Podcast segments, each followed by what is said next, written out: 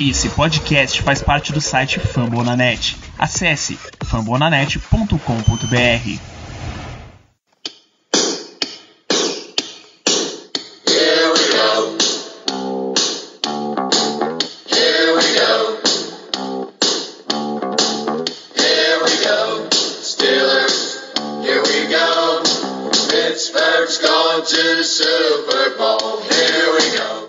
pessoal, estamos começando mais um Black Yellow Brasil Podcast, o episódio 148 desse seu podcast falando sobre o Pittsburgh Steelers para todo o Brasil, direto de fomonanet.com.br, Spotify, iTunes, Deezer, Google Podcasts, da sua caixinha de som, do seu carro, ou principalmente, eu espero de coração que seja de dentro da sua casa, de dentro do seu coração. Eu sou Danilo Batista, seu host para mais uma semana de podcast. Hoje, o aguardadíssimo, acho que o episódio mais aguardado do ano, a avaliação da nossa classe de draft para 2020. Vamos comentar cada uma das escolhas que o Pittsburgh Steelers fez nesse ano. E é óbvio que não serei eu exclusivamente que vou ter esse prazer de fazer esses comentários. Temos a presença de Germano Coutinho nesse podcast. Muito boa noite, Germano. Boa noite, Danilo. Boa noite, Ricardo. E boa noite para todos os ouvintes, ou bom dia, boa tarde, independente do horário que vocês vão estar escutando esse podcast. É isso aí, vamos comentar as seis escolhas de draft dos Steelers. Algumas mais manjadas, outras que foram mais surpresa. Mas enfim, vamos embora. Germano, sem justificativas, porque isso vai ser o tema do podcast. Eu quero que você já abra esse programa com uma nota para o draft dos Steelers. Só para o cara Rapaz. ficar com raiva e desligar agora. Rapaz,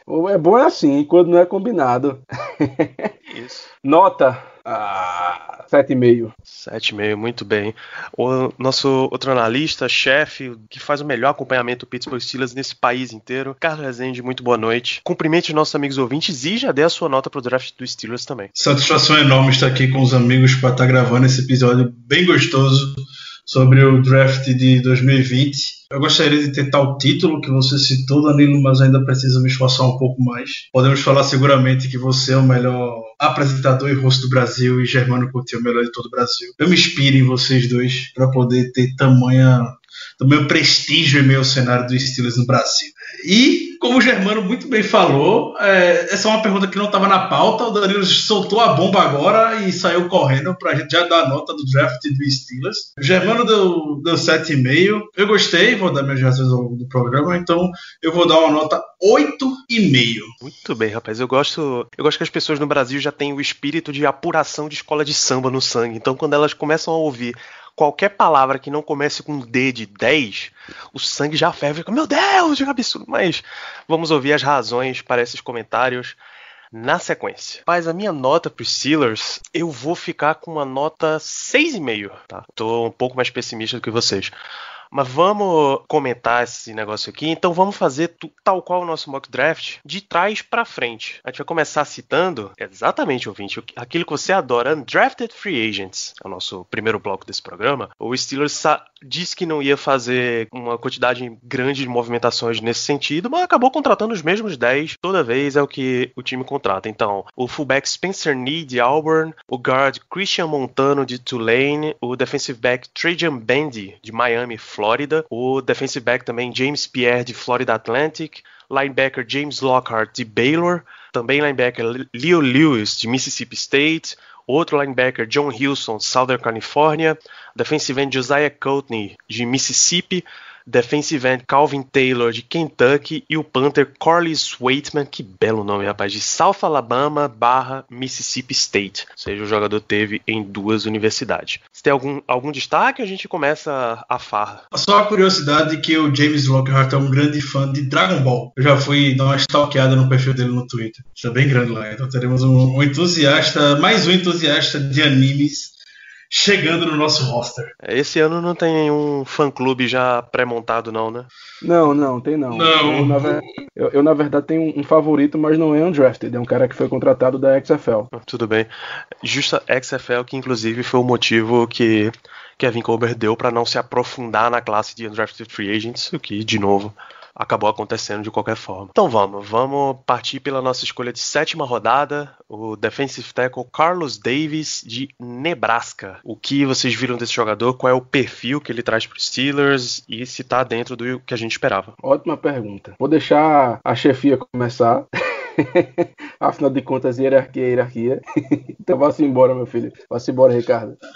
Quando a gente estava fazendo nosso mock draft ao vivo, que eventualmente virou o episódio do podcast passado, eu comentei que na sétima rodada no final do draft, você tem que ficar atento a jogadores com características atléticas que chamem muita atenção. E foi isso que eu justifiquei a minha escolha no Thunder Mills, que tem uma tape horrível. E o, o, o Raiders homenageou o Al Davis e pegou ele muito mais alto do que eu imaginava. O cara é realmente muito, muito ágil, muito rápido.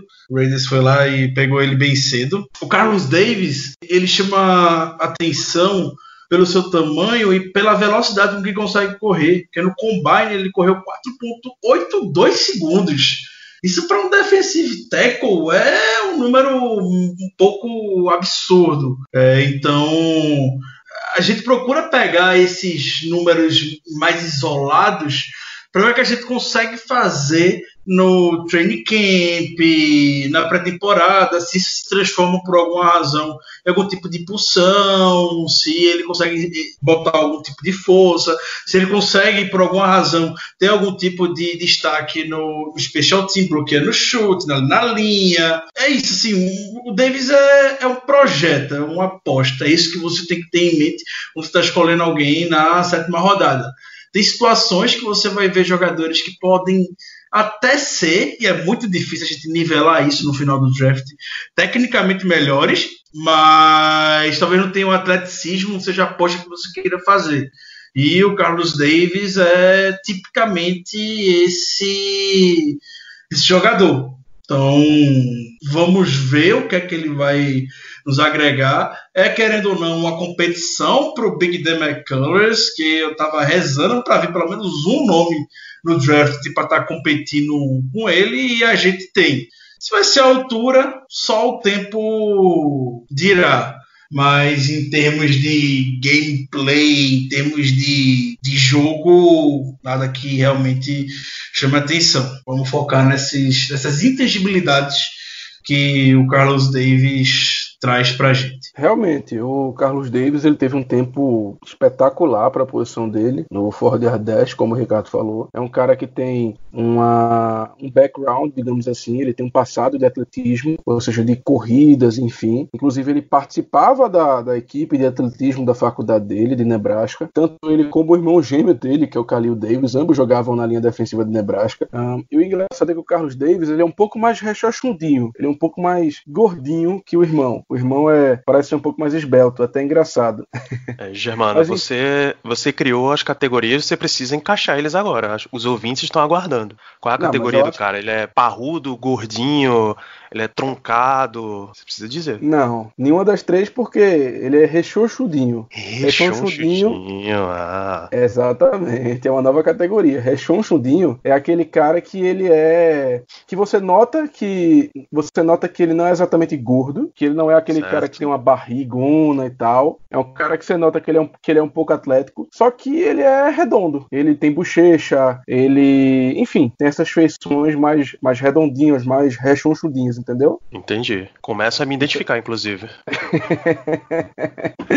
Enfim, vamos lá. Pro, assim, pro jogador em si. Como o Ricardo falou, ele é um cara que correu muito bem no Ford Air Dash, o, o, que seria o que é maravilhoso caso ele tivesse que correr 40 jardas toda jogada. Mas infelizmente esse não é o caso, porque eu não vi na tape dele esse atleticismo se mostrando, sendo muito sincero. Ele é um cara que tem já 24 anos, ele é um 50 year senior, ou seja, ficou 5 anos na universidade, sendo o primeiro de redshirt, que é aquele ano que a pessoa não joga, que apenas é, fica aprendendo o playbook, enfim. Ele atuou em 48 jogos no college e desses 48 foram 36 como titular. Ele teve 9 sacks e meio na carreira, sendo 4 em 2019, e 14 tackles para perda de jardas, sendo 4.5 na outra temporada. O que me chamou a atenção é que ele possui um tamanho parecido com o do Hargrave, sendo que ele não tem a mesma bunda. Isso aí é fato. A bunda do Hargrave era uma, uma característica que chamava bastante a atenção. O, o Carlos Carlos Davis não tem a mesma bunda do Hargrave, ou seja, ele não tem a parte inferior do corpo, os membros inferiores estão avantajados, digamos assim. E eu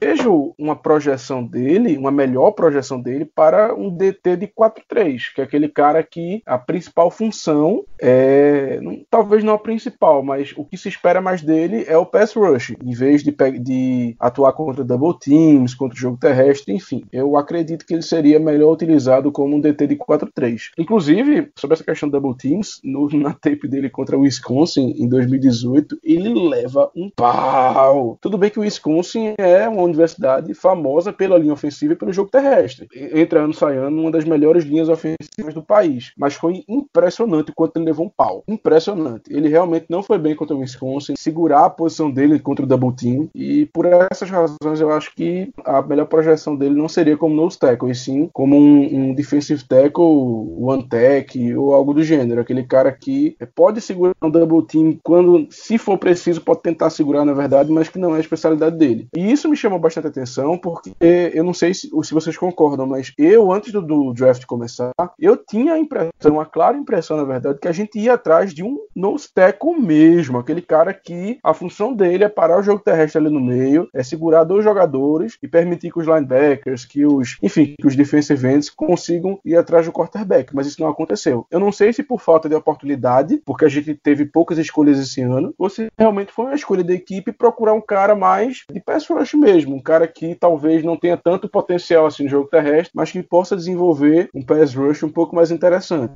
Então, é como o Ricardo também falou, sétima rodada, a gente não deve esperar muita coisa. É um cara que tem grandes chances de ser cortado, tá? Contando com ele, a gente tem, pelas minhas contas, atualmente seis defensive tackles brigando por possivelmente duas ou três vagas no elenco final. Então, não se surpreenda se o Carlos Davis simplesmente não jogar em 2020, que ele seja cortado, que vá para o practice squad, enfim. Mas é isso. E outra coisa, como eu falei, ele tem um gêmeo que jogou com ele lá Nebraska, e o gêmeo dele saiu na sexta rodada para Tampa Bay, e na minha opinião, é um prospect melhor. Até porque, como eu falei, ele é mais magro, ele é mais esbelto, digamos assim, e funciona melhor como um, um tree tech, que é uma posição que o Carlos Davis também deve, deve jogar. O ideal para mim seria um tech ou tree tech para ele, ou seja, DT de 4-3. Tá, aí fica a pergunta aqui para vocês. A Zaya Bugs tem qual dos dois perfis? O perfil de nose tackle ou o perfil de pass rush? Eu vejo o Isaiah Bugs como um, um pass rush acho que o Isaiah Bugs ele tem tudo para se desenvolver muito nessa, nessa temporada.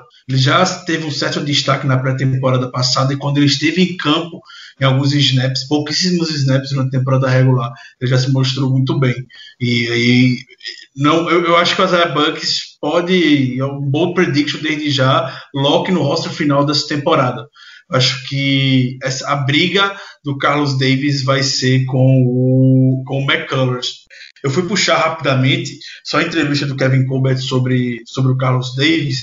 E o Colbert tem ele como um nose tackle 3-4. Eu concordo com, com o Germano que eu também não tenho essa visão dele. Teria que dar uma analisada um pouco melhor do que foi que o Colbert viu ele nessa posição que a gente pode não ter visto. Provavelmente ele viu, tem um olho muito mais apurado que o nosso mas eu não, eu não vejo o Carlos Davis, a não ser que se surpreenda muito no, no, no special team, ele ficando no roster final. Acho que o Isaiah Bunts é, vai fácil contra ele com todo o respeito do mundo ao Kevin Colbert, eu também concordo com o Ricardo ao não ver o Carlos Davis como nose tackle. Eu não vejo. Eu não acho que ele tenha tamanho para isso. Eu não acho que no college ele tenha atuado como nose tackle. Enfim, eu não vejo os traits que a gente que a gente procura no nose tackle. Eu simplesmente não vejo. E quanto à sua pergunta, Danilo, eu concordo também com o Ricardo. O Isaiah Bugs para mim é mais pass rusher do que run stuffer. Então ele vai muito melhor com, é, indo atrás do quarterback do que no jogo terrestre. E, por eu ter dito isso, eu até decidi comentar isso anteriormente.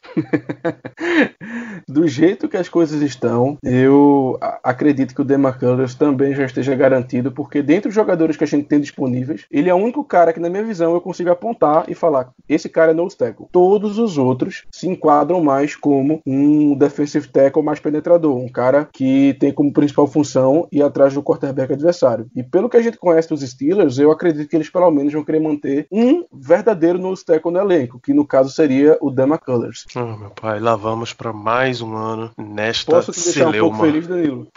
Você tem, me diga que você tem um nose tackle para competir com ele entre os contratados fora do draft. Não, mas é o seguinte, o Dema Colors, ele sempre conquista vaga nos jogos de pré-temporada. Por quê? Hum, Botam, botam o Dema Colors contra caras de, digamos, contra a terceira linha ofensiva do outro time. Aí é fácil pra ele, porque ele é um cara monstruoso, muito grande, tem força pelo tamanho, enfim. Ele sempre destrói nessas situações e sempre fica no roster final, na minha opinião, por causa disso. E essa temporada, em razão do coronavírus, em razão disso tudo, é possível que a gente nem tenha jogos de pré-temporada. Então talvez ele não tenha essa mamata de sempre de poder se destacar contra esses caras. Então, é, talvez essa disputa esteja um pouco mais aberta em relação a isso, mas de novo, eu acredito que por uma questão de, de peças no elenco, de ter um cara específico para aquela posição, de ter um cara que pode ajudar goal line, enfim, eu acho que o Demarcus acaba ficando. Mas tem essa coisa de que ele não vai poder ter a- as apresentações dele, provavelmente, na- nos jogos de pré-temporada, que geralmente são que garantem ele no roster final. maravilha, então vamos seguindo. Nossa escolha de sexta rodada, número 198, veio para o safety Antoine Brooks Jr., jogador de, da Universidade de Maryland. Por ser de Maryland, claro que um dos ídolos de ídolos no esporte que ele cita é Sean Taylor. O que é que vocês acham dessa escolha desse jogador? Olha, safety só no nome, viu? Só no depth chart lá de Maryland, porque ele não era safety. ele era um cara, ele, ele era um cara que ele atuava em inúmeras posições. Atuava de corner, atuava de safety, atuava de linebacker, atuava indo em blitz. Teve até snap que eu vi dele atuando como edge, basicamente, como outside linebacker. Enfim, é um cara que atuou, acho que na- das três fases da defesa, que são linha defensiva, line- eh, linebackers e secundária, ele só faltou atuar na linha defensiva, porque de linebacker e de DB ele atuou lá em Maryland. Então, safety eu acho que só de nome mesmo. Enfim, é, é um cara de 23 anos, um cara senior, ou seja, tem 4 anos de experiência no college. Ele atuou em 42 jogos, sendo 35 como titular. Inclusive, ele aceitou uma bolsa de estudos para Maryland como linebacker. E apenas no segundo ano dele é que ele foi movido, digamos assim, empurraram ele para a posição de, de safety barra cornerback, o famoso defensive back, né? É um jogador muito interessante, tá? Eu realmente acho ele muito interessante para sub packages da defesa. Quando a gente vê em nickel, em dime, enfim, quando a gente precisar uma situação, uma situação mais clara de passe, digamos assim, ele pode muito bem ficar no lugar do Vince Williams, por exemplo, ao lado do Devin Bush ali como um pseudo linebacker. Eu vejo ele cumprindo essa função tranquilamente, até porque ele tem experiência nisso. Ele teve uma produção bastante consistente no college, só que assim, ele não, ele não demonstra ser excepcional em nenhuma área, tanto que ele caiu para a sexta rodada. Se ele fosse excepcional em, algum, em alguma área, com certeza ele teria saído antes. É, então, assim, é um ótimo nome na minha visão para compor o elenco e ah, acho que é só isso. Ele, eu não acho que ele seja muito confortável e confiável, principalmente na marcação homem a homem. Talvez é, seja esse um aspecto do jogo dele que ele precise melhorar. Mas enfim, é um cara sólido em tudo, que não é excepcional em nada e que para compor elenco para mim é um ótimo nome. Ele entra forte na briga pro roster final, sendo muito sincero, até porque a gente não tem muitos nomes para safety. A gente tem o Minka, tem o Terrell Edmonds, que são os dois titulares, tem o Dangerfield, que é aquele reserva que sempre tá lá, que joga special teams, enfim, que se dedica, e a quarta vaga a gente não tem. Era do Ken Kelly na temporada passada, tem o Marcus Allen, que foi uma escolha de draft, acho que 2018 ou 2017, não lembro mais, enfim, que também nunca deu muito certo, de Penn State, e que, acredito eu, foi escolhido para uma função nesses parâmetros, já que ele tem tamanho do linebacker também, 6'2, 1,88, enfim, mas que nunca deu muito certo. Então, o Antoine Brooks Jr., na minha, na minha opinião, e também pelo que ouvi o Tomlin falando, que já observava ele há dois anos, ele acho que larga bem na frente de conquistar uma vaga no roster final. Eu, eu concordo com o final que você falou, Germano, sobre ele já tá saindo na frente para um roster final. Eu acho que ele tem todas as condições para de fato garantir uma vaga no 53, tanto pela necessidade da equipe em reforçar o depth de safety, como também a gente está procurando esse jogador mais híbrido linebacker barra safety. Essa foi a expressão que mais foi veiculada entre a mídia de Pittsburgh no terceiro dia do draft. Kevin Colbert anteriormente em entrevista já tinha despertado totalmente esse desejo. E eu imagino que ele estivesse no Antoine Brooks, é, esse nome já, essa pessoa muito bem formada, esse protótipo de jogador muito bem formado. É, como o Germano bem falou, ele realmente chegou como linebacker em Maryland.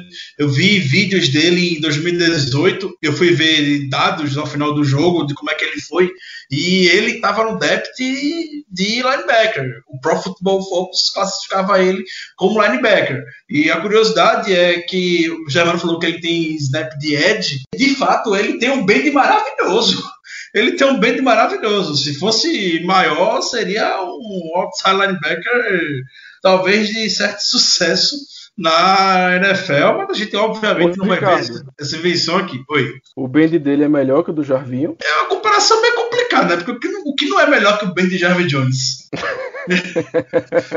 o que não é melhor? Ser algo mais.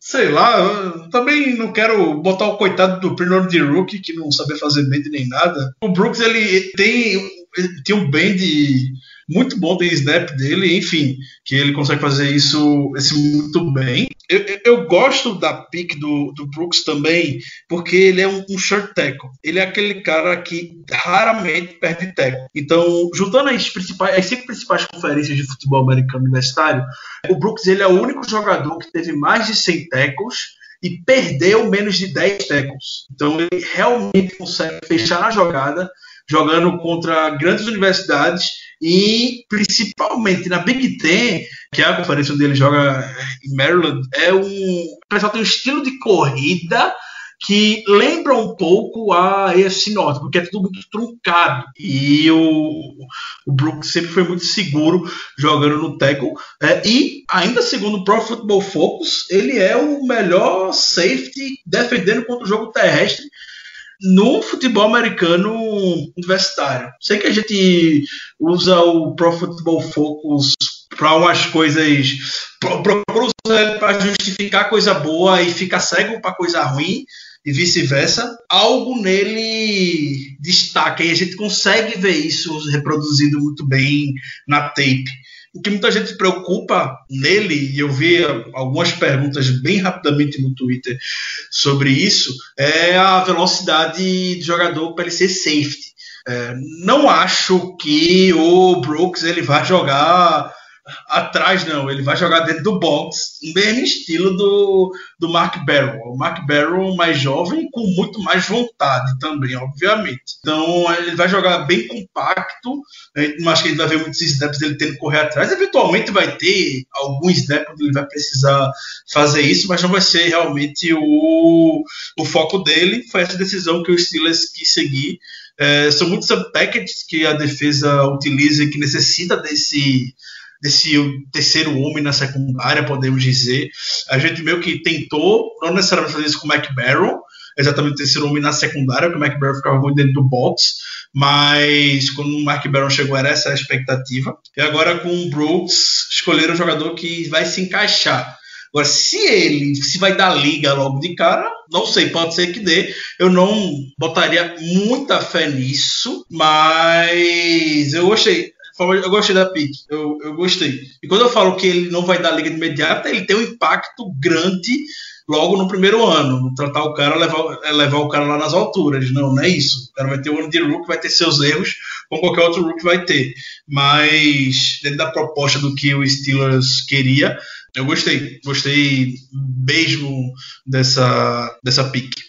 Tá, uma vez que Antoine Brooks tem esse perfil muito mais de jogar dentro do box, nesse híbrido safety linebacker, que vocês lembraram muito bem que era a função de Mark Barron. Na nossa equipe, em função de inside linebackers, a gente, claro, já tem Devin Bush e Vince Williams como dois titulares a não ser desempenhos excepcionais para tirar esses dois dessa posição. E a profundidade é meio fraquinha. Você tem Ulysses Gilbert, que foi uma escolha de sexta rodada também, né, no ano passado, e jogadores bem fundo de roster, special teams, como Robert Spillane, Christian Kantz, vocês já encaixariam Brooks como essa posição número 4, 3, número 4, que era de Mark, oficialmente Mark Barron, seria de Mark Barron se ele continuasse no Steelers?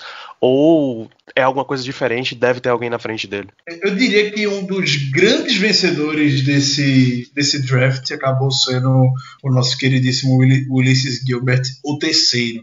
É, pelo fato de não ter vindo uma competição um pouco mais à altura de um autêntico inside linebacker como o Evan Weaver, que existia muita expectativa dos Steelers é, poder vir a selecionar no terceiro dia e decidir optando pelo, pelo Brooks. Então, imagino que a, que a confiança no Ulysses Gilbert esteja grande e também a confiança que o Robert Spillane passou no ano passado.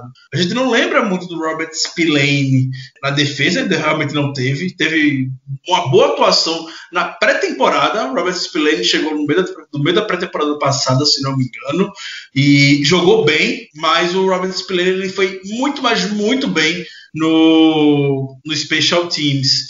É, foi um dos foi um dos melhores jogadores assim que a gente não percebe muito, mas os números dizem isso. Teve momentos na temporada passada, quando ele tinha apenas uma série de cinco jogos atuando no Special Teams, que ele já era o terceiro em tackles na, na equipe, atuando na, nas unidades de, de retorno. Ele já era um dos dez melhores jogadores com mais tackles no Special Teams, cinco jogos.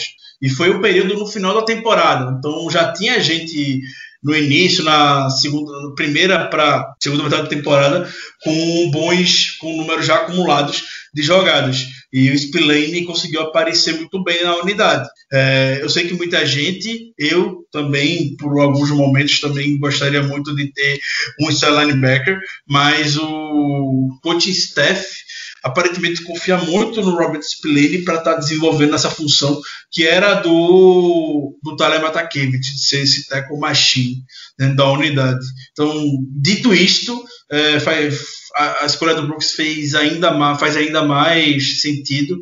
E eu imagino sim, Danilo, ele, ele pode vir ser já ocupar o lugar do imediato do Mike Merrill como quarto, talvez como terceiro linebacker, dependendo de como ele se desenvolva, talvez, não sei.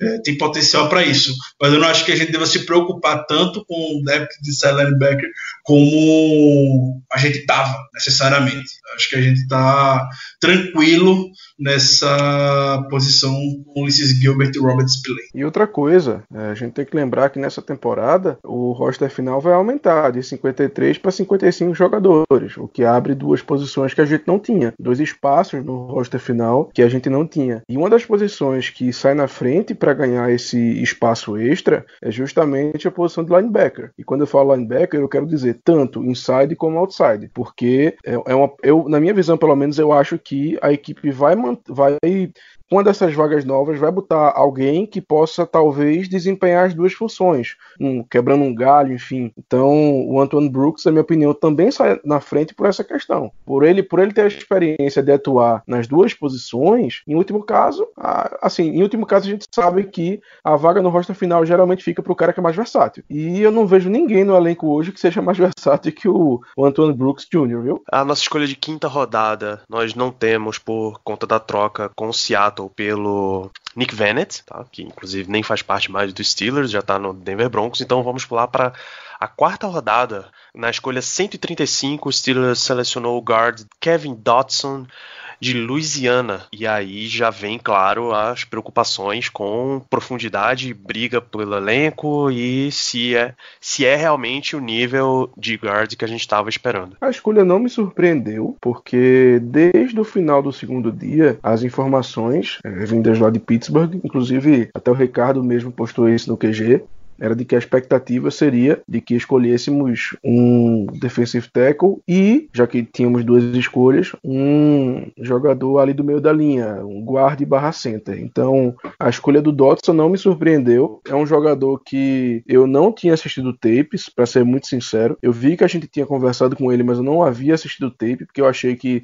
iríamos escolher um cara mais abaixo ali para sexta, sétima rodada, então eu não vi tape dele. Mas depois que eu assisti, eu fiquei bem, não digo feliz exatamente mas eu gostei bastante do que eu vi. Ele é um cara que atuou na segunda divisão do, do futebol americano universitário, no, na FBS, é uma espécie de segunda divisão. Um cara que tem 24 anos, ou melhor, vai ter 24 anos durante a temporada. É um 50 year senior, ou seja, 5 anos de experiência no college, sendo um deles de redshirt. É, uma coisa que chama muita atenção é que ele atuou em 53 jogos, dos quais 52 foram como titular, ou seja, desde a primeira temporada dele jogando, de redshirt, é, rookie, vamos dizer assim, é o freshman, na verdade, que, que é o termo que se utiliza utiliza, Redshirt Freshman, ele só não atua como titular em um jogo. Então, basicamente, no segundo jogo dele, ele já assumiu a titularidade e daí para frente não largou. É, é um atleta, como a gente pode ver, durável. Ele nunca se lesionou, pelo menos nunca teve uma lesão séria, a ponto de fazê-lo perder um jogo na carreira universitária. É um cara que foi eleito para o time da temporada, não só da FBS, mas de todo o futebol americano universitário. Ou seja, estava disputando com caras de LSU, de Wisconsin, de Alabama, enfim,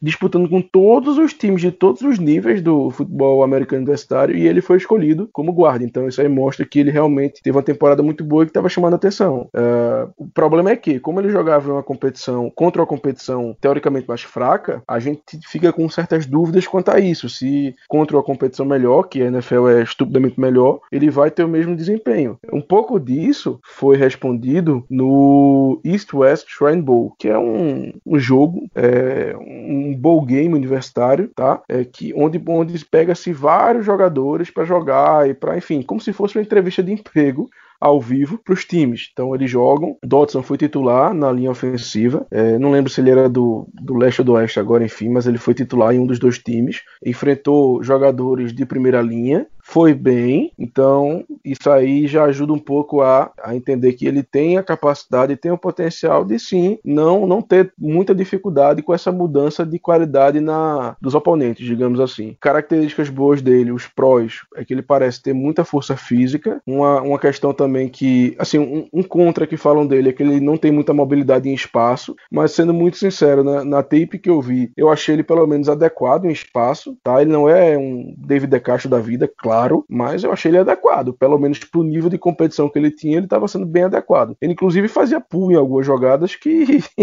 a gente não deve esperar não, a gente não deve esperar assistir isso em Pittsburgh, caso ele, ele venha a ser titular. Então, assim, é, é um cara de potencial, um cara que estava chamando bastante atenção. E, assim, o, o, nosso antigo titular, que era o Raymond Foster, que se aposentou, ele também não era nenhum primor atlético, tá? A gente sabe disso, a gente sabe que talvez da linha ofensiva ele era o cara menos atlético. Então, se a gente, a gente jogou com um jogador desse naipe durante vários e vários anos, e a gente pode fazer inúmeras comparações do Foster com o Dodson em questões de durabilidade, em questões de força física, em questões de estilo de jogo. Então eu acho que o Dodson vem para ser sim o titular. Claro, vai existir uma disputa, mas eu acho que na cabeça do coaching staff a escolha do Dodson significa que ele vai também largar muito na frente para conquistar essa titularidade. Eu olho pro Dodson e eu vejo realmente o Ramon Foster. O Ramon Foster é mais novo, mais jovial, mas é, é o que eu vejo, sinceramente. Eu gostei da pique do Dodson primeiro momento, se eu falar que eu conhecia ele, eu estaria mentindo, e eu falei isso na hora no Twitter, não tinha muita informação sobre ele. É, mas depois eu fui dar pelo menos uma, uma averiguada um pouco mais profunda e vi bons comentários. E essa questão do, dos prós e dos contras, os prós acabaram favorecendo um, um pouco ele. O Dodson como o Germano bem falou, não é dos, dos, caras mais atléticos do mundo, mas o Ramon Foster também não era, e mesmo assim ele tem bastante sucesso, principalmente defendendo contra o passe no meio da linha. É, quem não lembra status do Raymond Foster nas temporadas que a gente compartilhou aqui, quando o Raymond Foster quase não cedia sex durante a temporada. E a força que o, que o Dodson tem, a gente consegue perceber isso na tape dele. Isso é bem perceptível algo que tal algo que desfavoreceu o Dodson para ele ter caído um pouco no draft, talvez a ausência do convite para o Combine. É, ele não foi convidado, e inclusive ele foi o primeiro atleta não convidado para o Combine saindo do draft 2020. Ele também foi o primeiro atleta não ir para o Combine, o atleta mais alto a ser escolhido na era Mike Tomlin, que não foi, não recebeu o, o convite, mas a gente consegue identificar bons bons momentos dele vendo rapidamente a, a sua tape. É, ele jogava junto com o Hunt na linha de Louisiana Lafayette. O Hunt ele é right tackle e o Dodson é right guard. O Hunt era um dos grandes nomes da posição de tackle nesse, nesse draft, foi escolhido na segunda rodada pela equipe do Miami Dolphins. E é comum você ver muita gente comentando pelas redes sociais, que vive um pouco mais de draft, que parte do sucesso do Hunt vem muito do auxílio do Dodson do lado. Muita gente comenta que parte do sucesso que o Hunt teve foi por conta do do, do Dodson, tá do lado dele. É, muita gente preocupa porque o Dodson joga de, de right guard e a gente sabe que nosso right guard já tem mais do que o dono, que é o, que é o David De Castro, e obviamente a gente não vai mexer na posição de um All-Pro para botar um rookie no lugar dele e botar o David De Castro jogando de left guard só porque o De Castro é mais experiente. Você não mexe nesse tipo de coisa. Você não toca. Então, David De Castro vai ser como right guard e o Dodson que lute para se adaptar como left guard. E isso é muito mais tranquilo quando o cara está chegando como rookie na liga, vai ter um período mínimo de, de treinamento e, e tudo mais. Então. É, eu acho que o Dodson ele tem futuro com a gente. Eu quero, eu creio muito, muito nisso. Talvez ele é um dos jogadores que selecionado nesse, nesse, draft que chega lutando para conseguir a titularidade, porque a gente não tem um guarda titular junto com o De Castro. A gente contratou o Wisniewski, existe esse boato, essa história, que talvez o Matt Filer seja movido para guarde. É, a gente não sabe, vai saber isso quando começar o, a pré-temporada e o, o training camp. E o Dodson ele tem condições de já chegar e ser titular talvez no, no primeiro ano. Vamos jogar aqui nos reserva. E só para finalizar, o Dodson, além dele já ter sido eleito para o All-Pro Team, é o All-American da Associated Press em 2019, isso para um, alguém que veio da Universidade Pequena feito ele é um marco, é um feito realmente. Ele também é o jogador, segundo o Pro Football Focus, com melhor nota contra é, bloqueando para o jogo, jogo terrestre. Isso me chamou a atenção porque, de fato, a gente vê OLs que têm bons desempenhos defendendo para o jogo terrestre, sendo bem móveis, tendo uma mobilidade boa. A gente vê o David De Castro como é um monstro fazendo pull e chegando no segundo nível da defesa com uma facilidade que é de dar inveja realmente. E o Dobson, ele consegue, ele não, obviamente, ele não tem de fato essa, essa toda essa mobilidade mas é um, um, jogador que consegue no primeiro contato já ter sucesso para aí sim chegar no segundo sempre em frente. É um trator. E isso o Show Serrett, nosso técnico de OL, meio que falou entre entre, nas entrelinhas durante a coletiva, que o Dodson é um jogador muito é um jogador muito clássico de linha ofensiva, um jogador muito, muito que alguns anos atrás poderia fazer um sucesso muito grande no draft. É, e o Steelers vai apostar nessa fórmula para ver se tem algum tipo de sucesso com o jogador, que já se mostrou ser bastante carismático nas redes sociais. É torcedor do Steelers, disse que é fanático pelo Jeremy Betts. Todas as senhas dele tem o número 36 em homenagem ao Betts é tão carismático que botou a torcida para escolher o número dele e a partir do momento que você joga com o público, você vai estar sujeito a algumas coisas, né? Entre as opções, o número 69 e é o número que está ganhando com uma folga bem razoável para ele. É um jogador que ainda tem que se acostumar quando ele joga as coisas pro público. Esse aí você pode encomendar a camisa já, bicho, que já tá definido. Pô, fica tranquilo. Mas então, a gente vem mencionando não só as escolhas, mas a competição que eles têm dentro da equipe, e é bem óbvio que a competição de Kevin Dodson é com Stephen Wisniewski e é com a possibilidade de mover Matt Filer de right tackle para left guard, e é basicamente isso. Não, Devin Gray, se ele for movido de tackle para guard também. Vocês imaginam alguma dessas mudanças acontecendo? Quem sai na frente por essa corrida vocês imaginam alguém que não Stephen Wisniewski saindo na frente por essa corrida por left guard? Não, e como já falamos em outros episódios, eu não sou fã da ideia de ficar movendo Matt Failer para uma posição que ele conseguiu ter certo sucesso na temporada passada.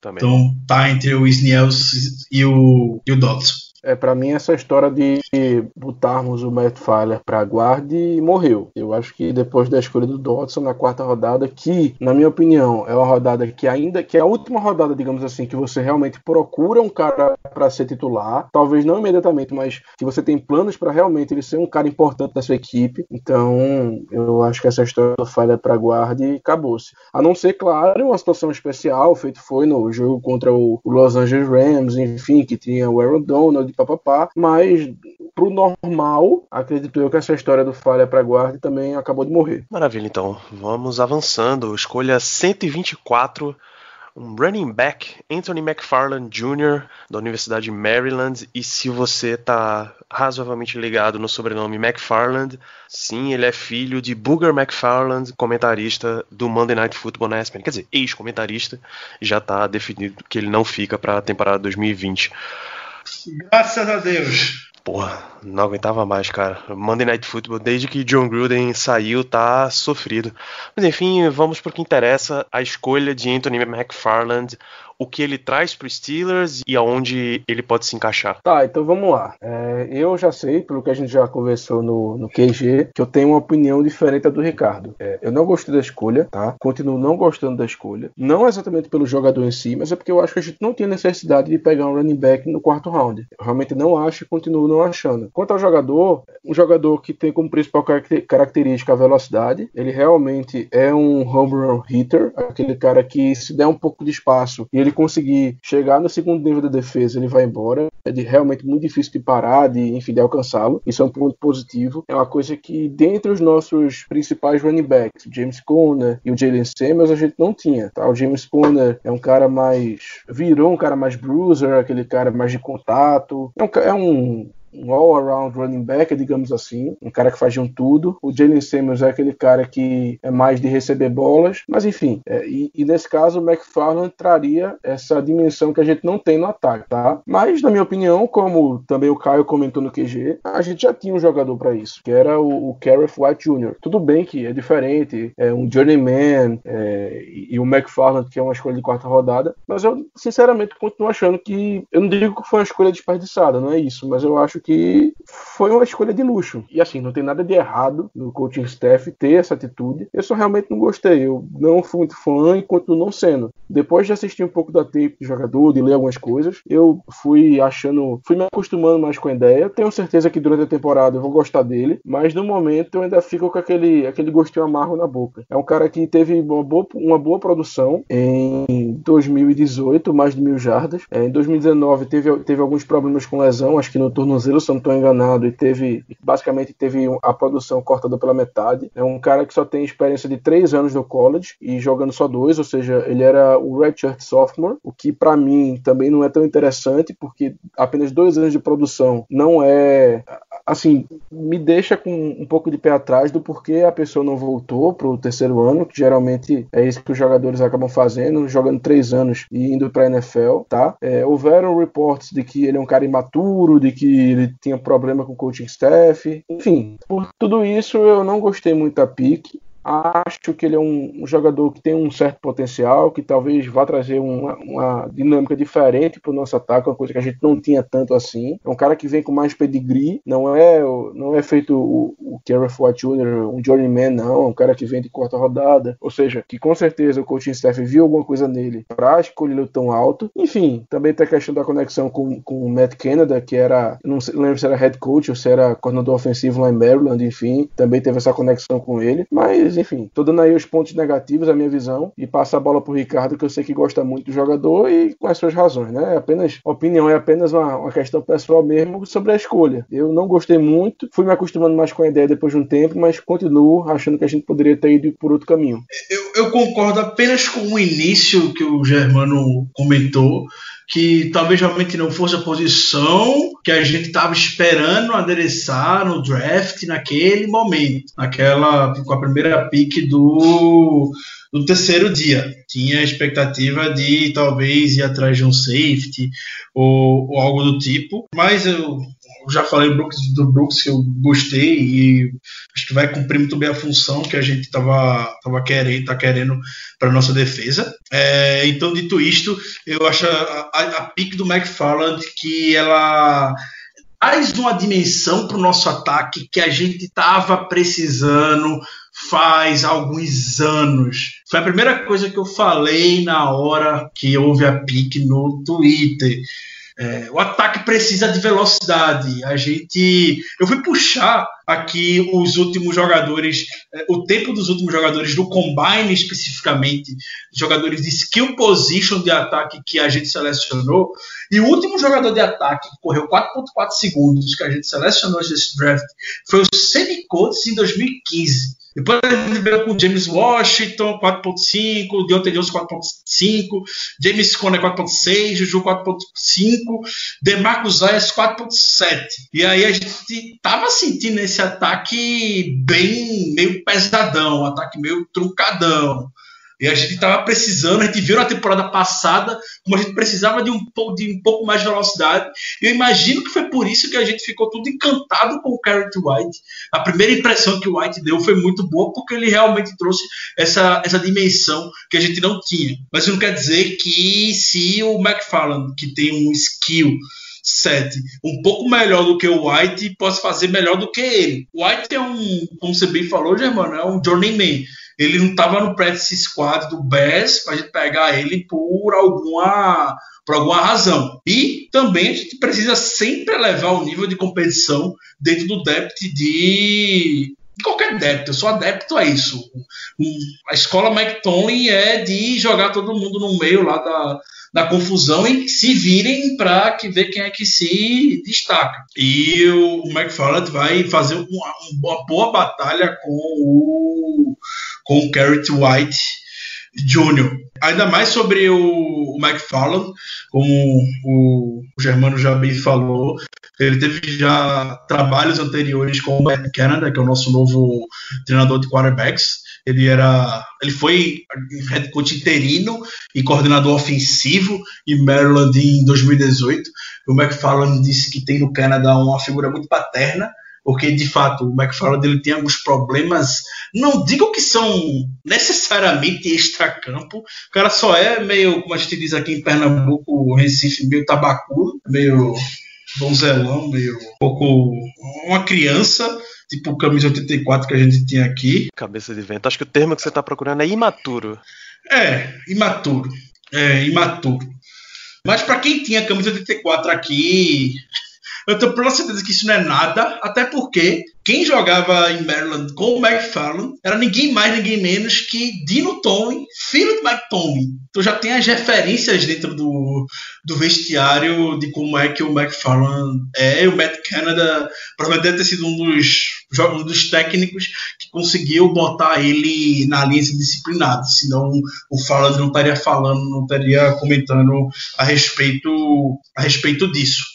É, uma outra coisa que eu queria destacar no, McFarland é que, coincidentemente, da sexta para o sábado, tava, depois do draft, estava zapeando no YouTube, como algumas pessoas fazem, e na minha lista de vídeos recomendados logo na home, tinha um vídeo de um canal que ele, eu não, não sou inscrito, mas ele geralmente posta highlights do Steelers de anos atrás. Ele tem o costume de fazer isso. Então ele posta as recepções mais longas da história do Steelers, ele posta as jogadas mais longas da história do Steelers. E coincidentemente, nesse vídeo da sexta por sábado que ele postou, foi um vídeo falando sobre as corridas mais longas que o Steelers teve nos últimos 10 anos. Como eu gosto de ver essas coisas, sou um grande entusiasta de ver esses momentos do Steelers. Fui lá assistir e eu notei que nos últimos 10 anos eu sei que nosso ataque ele não tinha essa, realmente essa, essa dimensão. Mas as corridas mais longas que a gente teve foi algo assim que a gente pode não perceber, mas foi algo desastroso. Por exemplo, alguém sabe qual foi a corrida mais longa que a gente teve em 2019? Algum de vocês arriscam a falar qual foi? Sem palpite. Hermano? Rapaz, rapaz, 2019. É 2019, não vou nem puxar para trás, 2019. Foi alguma do James Washington? Não, corrida, não, não, só corrida. Não, mas o James Washington correu com a bola também. Não. Por isso que eu tava achando que era ele. Não, não, não foi, não foi. Foi só a corrida. Hum, não sei.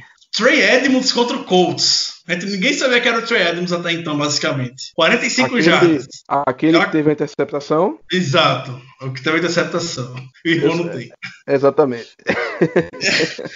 e a gente puxa 2018. A maior corrida do James Conner em 2018 foi 30 jardas. A gente vai para 2017. A maior corrida foi do Darius Hayward Bay, 29 jardas.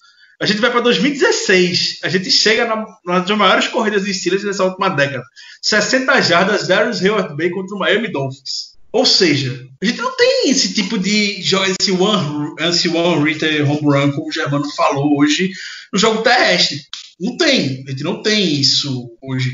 Imagina se é o, o jogador com as características do McFarland que acha o buraco feito do Trey Edmonds, que correu 45 jardas, e o Edmonds corre de estilo muito mais truncado, muito mais EFC Norte. Ele não tem essa característica. Seria provavelmente um, um touchdown, uma jogada que a gente consegue. Se a gente conseguir a, a fazer, desenhar a jogada certa para determinado jogador com essa velocidade, a gente vai ter sucesso. Isso que me deixa tão entusiasmado em ter um jogador com essa velocidade. Como o Colbert e o Tony falaram na, na, na entrevista após a, a pick dos Steelers, é, ele é bom também para dar aquela mudança de ritmo, aquele change of pace que o ataque possa estar tá precisando. E o, o McFarland ele tem essas totais condições. Ainda nessa questão de corridas longas, eu fui puxar as maiores corridas que os times tiveram na temporada passada. E o Steelers só foi melhor que um, dois, três, quatro, cinco, seis, sete times. Só sete times tiveram uma corrida longa menor que a do Pittsburgh Steelers. Isso aqui, eu sei que isso aqui pode não dizer muita coisa, porque a gente sabe que tem jogadores como o Le'Veon Bell que tem a característica realmente de conseguir cinco, seis jardas por tentativa é, aos trancos e barrancos. Só quero falar é, a gente precisa ter um playmaker no ataque. A gente precisa dar a bola para um jogador que ele consiga achar uma corrida de 50 jardas, uma corrida de 60 jardas, uma corrida de 70 jardas. É óbvio que isso é dadas as proporções, pelo amor de Deus, é dadas as proporções. Mas a gente vê um, um Chris McCaffrey pegando a bola e resolvendo no Panthers. E o ataque do Panthers, eu não quero comparar um dos dois. Eu estou falando que a gente precisa de um playmaker no nosso ataque hoje, como isso é importante. O Panthers, mesmo sem o, o Ken Newton na temporada passada, a gente viu um, determinados momentos da temporada que eles estavam se dando bem. Talvez fosse isso que a gente precisasse no nosso ataque, sem Big Ben, para dar algum tipo de, de liga, encontrar algum tipo de identidade. Então, ter talvez mais velocidade seja isso que a gente está tá precisando.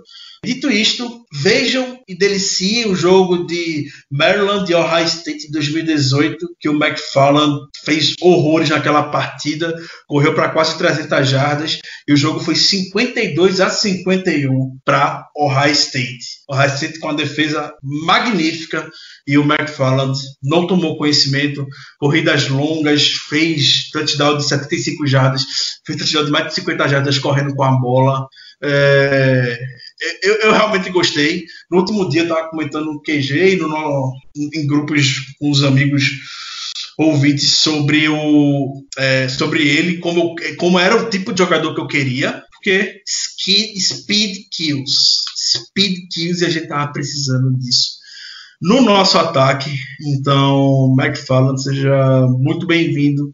Você não sabe como é que a gente estava precisando de jogador feito você aqui. Que beleza. Então, ele tem esse perfil de ultra velocidade. O Ricardo acabou de usar a expressão speed kills não à toa, mas o nosso corpo de running backs hoje é bem extenso até. Por mais que você não, não utilize todos, por mais que ano passado a gente tenha tido muito problema de lesão, a ordem do ano passado era James Conner número 1, o Jalen Samuels número 2, Ben Snell número 3, Kerry White Jr. acabou como número 4, Trey Edmonds número 5. E ainda tinha fullback Roosevelt Nix, que essa já foi uma substituição com Derek Watt. Aonde vocês imaginam encaixando McFarland no meio dessa confusão toda? Tendência na NFL hoje tem o que a gente chama de running back by committee.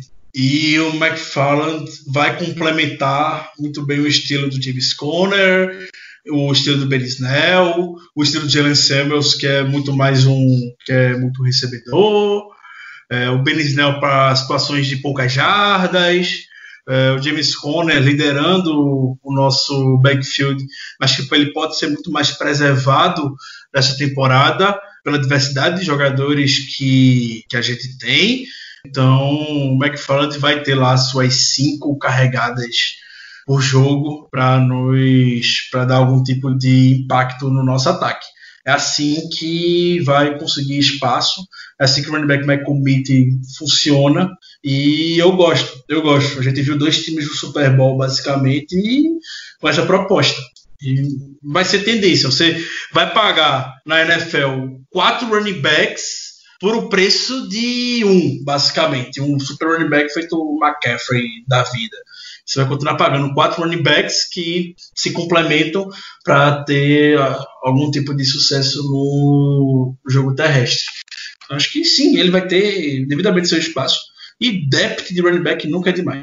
Experiência, não vá por mim. Depth de running back nunca é demais. A gente tava chorando em determinado momento ano passado porque tinha lesão e lesão acontecendo no nosso backfield. Não foi a primeira nem a segunda vez que isso aconteceu. Escolhas de quarta rodada raramente ficam fora do roster final. Então, o eu vou chamar ele de Booger Jr. Enfim, o Booger Jr. ele com certeza vai ficar entre os 55. Acredito eu que os running backs serão justamente o James Conner, o Jalen Samuels, o Ben Snell e ele, tá certo? Eu acho que no final das contas vão ser esses quatro que vão ficar pro roster final. É, inclusive a última de quarta rodada que eu lembro que não ficou pro pro roster final foi o Doran Grant, lá em 2015. E ainda assim já foi, assim, uma exceção à regra, porque realmente escolhas de quarta rodada geralmente vêm com a vaga garantida. Para a escolha 102, escolha de terceira rodada, é uma compensatória que a gente acabou de receber pelo Le'Veon Bell. A nossa terceira original foi para Denver na troca que a gente subiu para draftar o Devin Bush. Mas enfim, escolha 102, Alex Highsmith linebacker, edge, enfim, da Universidade de Charlotte. Se tinha, sei lá, três jogadores draftados na história, esse ano já saíram mais dois. Alex Highsmith, senhoras e senhores, Ricardo, você vai começar porque pela primeira vez na história desse podcast, um dos seus crushes é draftado pelos Steelers. Eu não sei, eu não sei nem o que falar diante desse momento de quando o Alex Highsmith foi anunciado. Nunca imaginei que esse dia fosse chegar. Eu procurei ficar um pouco mais quieto esse ano para não ficar gourando, feito ficava nos, nos anos anteriores, e gritando para quem quisesse ouvir quem eram os meus crushes na, lá no Twitter. Então fiquei um pouco mais discreto para ver se dava certo, e felizmente deu. A gente pegou um grandíssimo jogador, um jogador que estava cotado, cotado ainda muito por baixo pelo que ele fez a gente, quando fala do Alex Highsmith, inevitavelmente vai, vai falar, vai comentar a mesma coisa do Dodson, sobre o nível de competição que ele jogou no college football, que é razoavelmente baixo. Mas o que, o que chama atenção no Alex Highsmith e que contrapõe esse nível de competição é a técnica que ele tem para conseguir chegar no quarterback adversário. Ele não é aquele jogador que a gente sabe que tem muito no college football, que sai fazendo o maior barulho da, da NCAA para a NFL porque consegue ter alguma característica específica muito boa, ou ele é muito forte, ou ele é muito, muito ágil, muito veloz e consegue dar a volta rapidamente para chegar no quarterback. A gente vê um, enfim, vê alguns jogadores com, com sorte também, conseguindo fazer eventualmente sexo mas o Alex Highsmith não tem nada disso. O Alex Highsmith ele tem uma técnica muito, mas muito boa. É claramente diferenciado quando você vê no o tape dele. Ele não quer chegar no quarterback de qualquer jeito. Obviamente ele quer chegar sempre, mas ele procura sempre usar de técnicas, spin moves, bend, tem um bull rush bom também. Então ele sempre procura estar usando técnicas para chegar. E foi isso que ele comentou na, na sua entrevista e foi isso que Mike Tomlin também destacou nele. É, a gente viu um salto de produção do, do Highsmith de 2017 para 2018, porque o Highsmith disse que apenas fiquei aprimorando a minha técnica de como é que eu vou chegar no quarterback adversário, como é que eu vou botar pressão nele. E deu super certo. O pulo de produção que ele deu foi o que mandou ele para a NFL esse ano. O W. Swinney, que é o head coach de Clemson, um dos head coaches com mais sucesso no, nos últimos anos no college football, é, já, já comentou em entrevistas que o Highsmith é o, o jogador de pass rush, um dos melhores jogadores de pass rush que ele já viu, que ele já enfrentou. Um left tackle de Clemson também já comentou que o Alex Highsmith é o jogador que deu mais trabalho para ele. Então, a gente vê ele jogando contra a principal universidade dos Estados Unidos, uma das principais, nos últimos anos, conseguindo manter o nível com o mesmo nível de contra equipes mais in, inferiores. Vai chegar para reforçar o depth, já vai ser o reserva imediato, no mesmo estilo que o Tiquilo era. Eu sei que a gente tem Ola, a gente tem usar Skipper, mas o Alex vai chegar com. Você tá na janela, no depth, literalmente.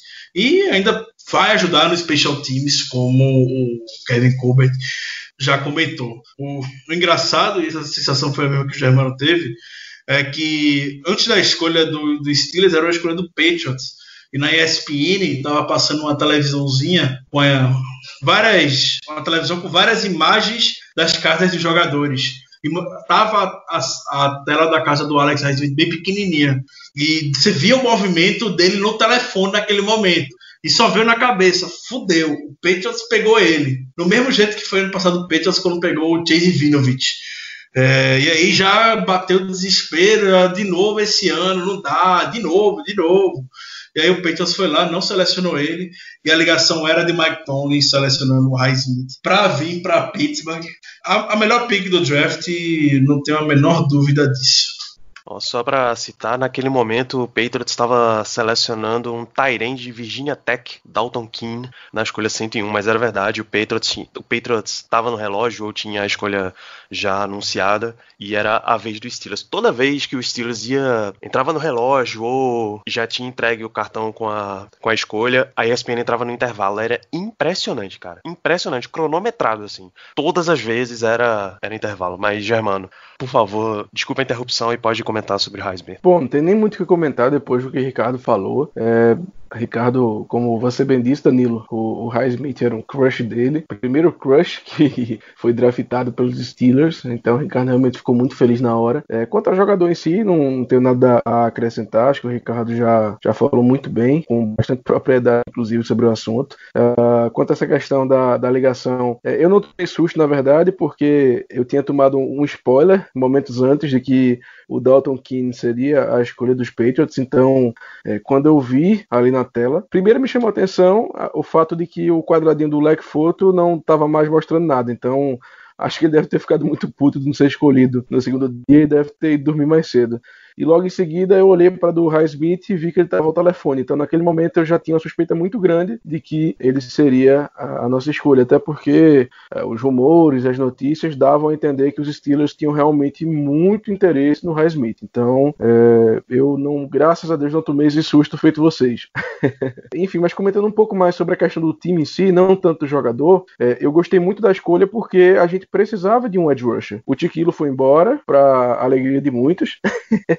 e o Dupree voltou por mais um ano na tag. Então, nada é, garante que ele vá ficar para 2021. E, inclusive, na minha opinião, a chance é bastante pequena, pela questão que o TJ Watt tem que renovar e por aí vai. Então, a escolha de um Ed para mim era essencial nesse draft e veio um nome bastante interessante. Um cara mais técnico, um cara que com certeza chega ali para disputar com o Oladeni pela posição de OLB número 3/4. Acho que o Tuzar Skipper não tem muito o que não tem muito o que, o que discutir nessa questão. Acho que ele vai ser o 5 mesmo e acabou-se. Talvez nem fique pro roster final, final dependendo da situação. Mas enfim, um cara que gostei, gosto do jogador, mas gostei ainda mais pela necessidade da equipe, que realmente precisa, talvez nem tanto para 2020. Até apesar de que realmente existe necessidade, como eu falei nos podcasts anteriores, mas talvez principalmente para 2021 com a possível saída do Dupree. Então o Highsmith tem tudo para assumir essa posição de OLB número 2 para 2021 e daí tocar o barco. Como é, foi, esse ponto que você tocou no final foi importante, Germano, porque o, o Kevin Colbert e Mike Tomlin, depois do draft, comentaram que eles acham que o Highsmith hoje não está nem de perto, não está nem perto de onde eles imaginam que possa chegar. Então foi uma foi uma palavras bem assim promissoras para o plano que talvez o Highsmith tenha no futuro para o Steelers. Já há informações de fato que o Bud Dupree só vai renovar contrato depois do DJ Watt, então a gente não sabe se o Bud Dupree vai querer ficar esperando. Ele já assinou a tag, então esse ano ele tá garantido. Ele vai jogar pelo. Vai jogar no, no Steelers, a não ser que o Steelers surpreenda e faça alguma brincadeira com ele. Não vai acontecer. Mas o time tem bons planos pro, High, pro Highsmith no futuro.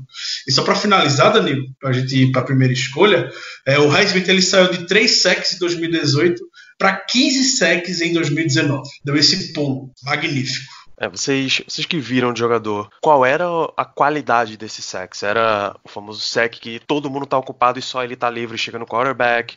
A competição era interessante? Você lembra desse, desse tipo de detalhe? Lembro, lembro. E grande maioria dos sex era por pura técnica, pura qualidade. Ele conseguia se desvencilhar muito bem da marcação. Não é aquele que ele já sai da edge sozinho, corre e chega no quarterback. Não, isso não, não acontece.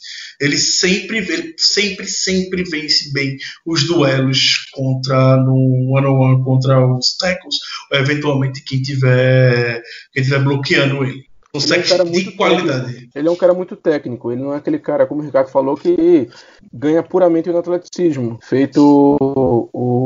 o- acho que. Enfim, não vou Santo saber falar o Smith. dele. Não, não, não. Eu ia dizer o, o cara que foi escolhido pelo Jacksonville Jaguars na, na 20, o Jason. É porque quem lavou o Jason, enfim. É o cara de LSU, que o Paulo gosta muito, eu já não gosto tanto, porque aquilo ali era puro atleticismo. A gente sabe que o potencial de um cara atlético é realmente muito alto. Enfim, se ele aprender a técnica, se ele aprender o jogo de mãos, mas é, a diferença é essa. É, O Ray Smith é um cara, é, assim, é um cara que tem o atleticismo, não, não é uma coisa que falta nele, mas ele ganhava muito pela técnica dele. Então ele é um cara que já chega é, um pouco mais à frente do que, do que a gente está acostumado a ver na NFL, que são caras de quarta rodada, quinta rodada, que são é, caras mais atleticamente superiores do que em técnica, entendeu? Então é um pouco diferente nesse sentido. E só essa questão de, de escola pequena, tem que lembrar, James Harrison veio de Kent State. Também não era o nível do- dos melhores para ele. Conseguiu ter sucesso.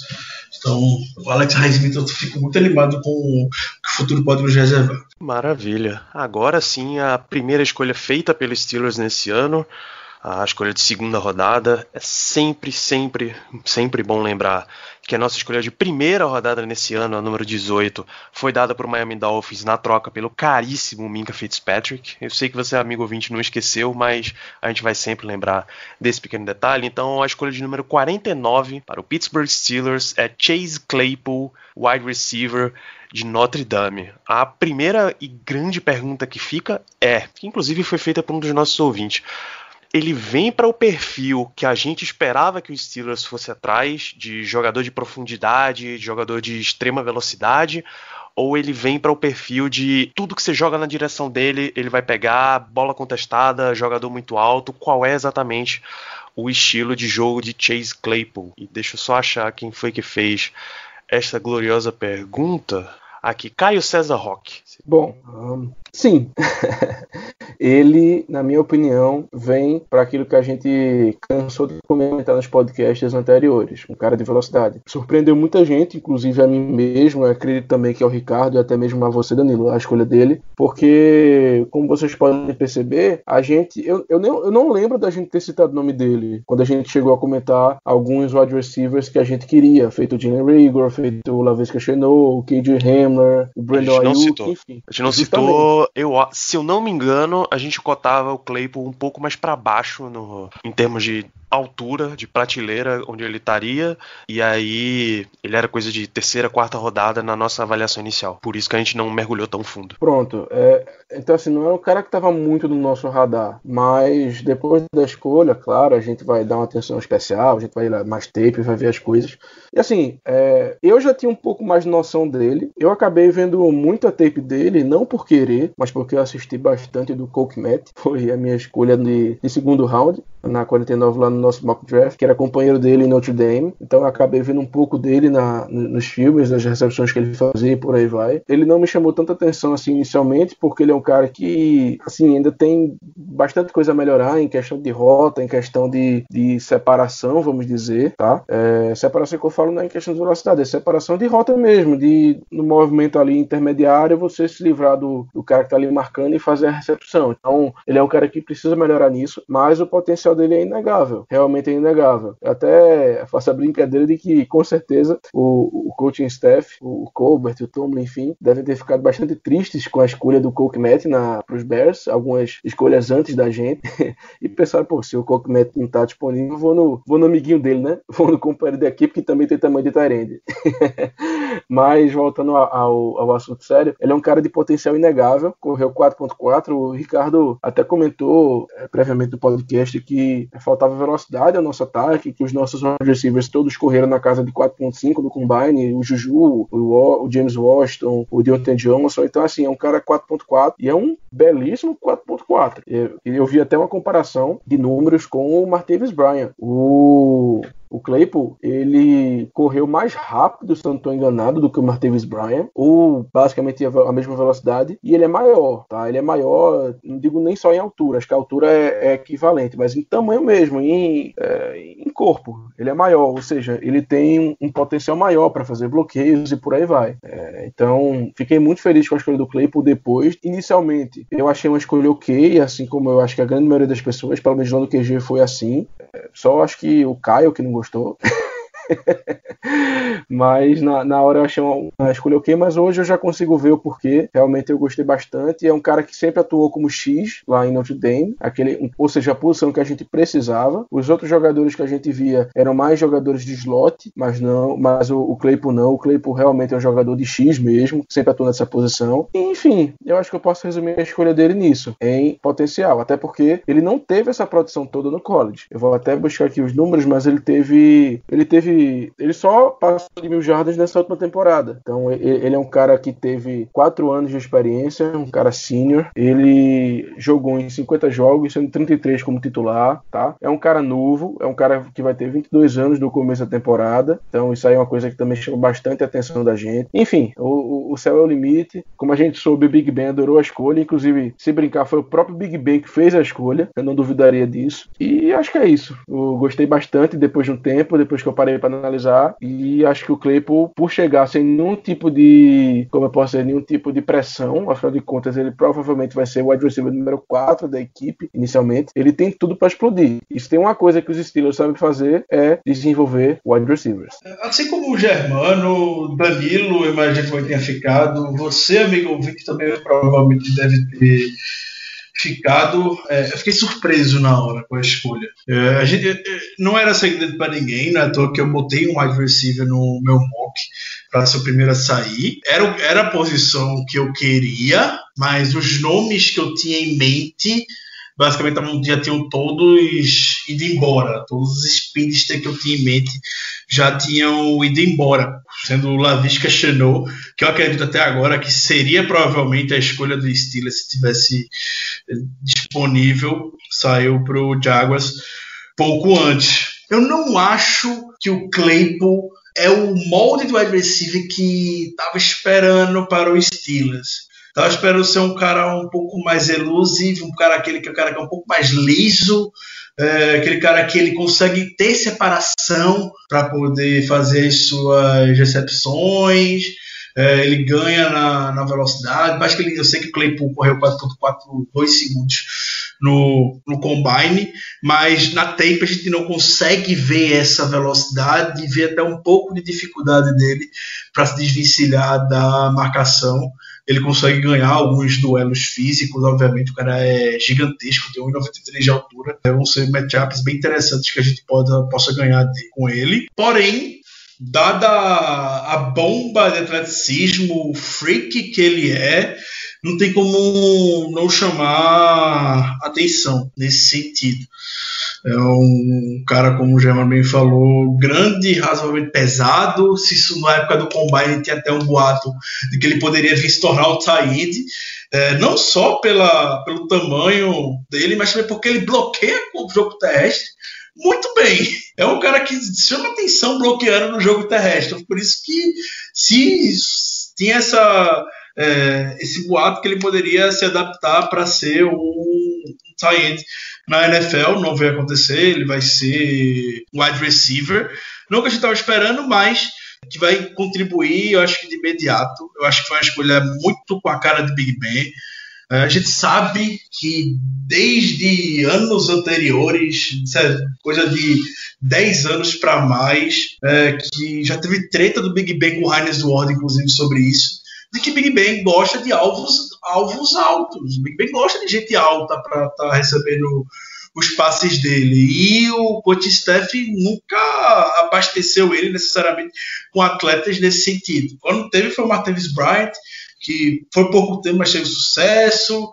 É, o Semi Coates, quando teve bons momentos na NFL, foi com o Big Ben, foram em poucos jogos, mas conseguiu se, é, se mostrar. E é tão a cara do Big Ben que minutos depois da escolha, o Big Ben já estava ligando para o Claypool para dar boas-vindas, falar que já está à disposição dele. Eu sei que isso é muito do que o Big Ben faz como líder, como líder do, do time, mas ao mesmo tempo é, é a gente, a gente tem um desejo atendido do Big Ben pelo histórico dele. A gente sabe que o Big Ben provavelmente está nos últimos dois anos de carreira, então o coach Steph chegou. Não, vamos ter que agradar o homem. Tem que agradar o homem. Então, seleciona o, o Claypool que combina, a gente quer velocidade e o Big Ben quer altura. Ótimo, casou os dois. É, e, o Randy Fitch, né, depois da coletiva, é, disse que basicamente o, o War Room do Steelers virtual tava meio que em pânico, assim, porque foi vendo os wide receivers saindo, saindo, e eles falaram, fudeu, o Claypool não vai chegar, o Claypool corre 4, 4 segundos, ele não vai chegar na nossa pique. E chegou, e aí quando tava, não pensaram duas vezes e o, e o selecionaram. O Germano comentou no final que, não, que acha que ele vai chegar como wide receiver número 4. Eu vou ser ousado. Eu não acho que ele vai chegar como wide receiver número 4 na equipe. Eu vou explicar por quê. É, o, Wick Hilliard, o, novo wide receiver que a gente contratou do Washington Redskins, ele por uns anos que ele teve sucesso, se teve uma característica muito forte dele jogar rookies logo para o campo. Então a gente viu isso ano passado no Washington Redskins e provavelmente é algo que eu espero que a gente vai ver esse ano. E ano passado no Steelers mesmo, a gente viu a insistência com o Dante Moncrief por alguns jogos, quando o Deontay Johnson já merecia um lugar 100% dos snaps na pré-temporada. E só por cabeça dura da comissão técnica decidiram insistir no cara só por experiência. Então, se hoje, com uma sala de wide receivers tão jovem, com o Washington, o Juju, o Deontay Johnson e com o Claypool, eu acho que o Claypool, acho que a gente vai ver provavelmente a formação na primeira semana com o Claypool aberto por um lado, o Deontay Johnson pelo outro, e graças a Deus com o Juju no slot. Juju Smith-Schuster no slot é nível, é muito bom, muito bom mesmo. A gente viu que o Juju Smith-Schuster quando teve sucesso na NFL, é, teve seus bons momentos, foi muitas vezes saindo do slot. Então eu espero muito ver o, essa formação. É, o Washington eventualmente vai acabar entrando, não todo, acho que vai perder um pouco de espaço nesse esse ano, é, mas vai parecer eventualmente como um elemento surpresa, um, uma opção no ataque para bolas profundas. É, e eu espero o impacto do Claypool para esse que a gente pode chamar agora de talvez uma hidra de três cabeças na Red Zone, né? A gente viu como o time sofreu na temporada passada, foi o pior time da Red Zone em 2019, muito por conta estava sem o Big Ben, mas agora a gente tem três peritos na, na região, basicamente que é o McDonald, o Claypool e o Eric Ebron. Os três têm 1,93m. Minha esperança é que com a chegada do Math Canada, para ajudar o Randy Fitness, né, a gente consiga explorar alguns matchups para esses jogadores. A gente não vê geralmente três jogadores na secundária adversária tem nessa altura toda para poder estar tá marcando. A gente vê um, talvez um safety, eventualmente um, um cornerback com esse porte físico para isso raro na liga, mas eventualmente a gente pode ver alguém para fazer um matchup mais justo. Então a gente tem que explorar esses mismatches a custa o que custar nessa temporada. É, a gente tem três jogadores com características bem, não, diria, não digo semelhantes, mas que tem a altura como a qualidade.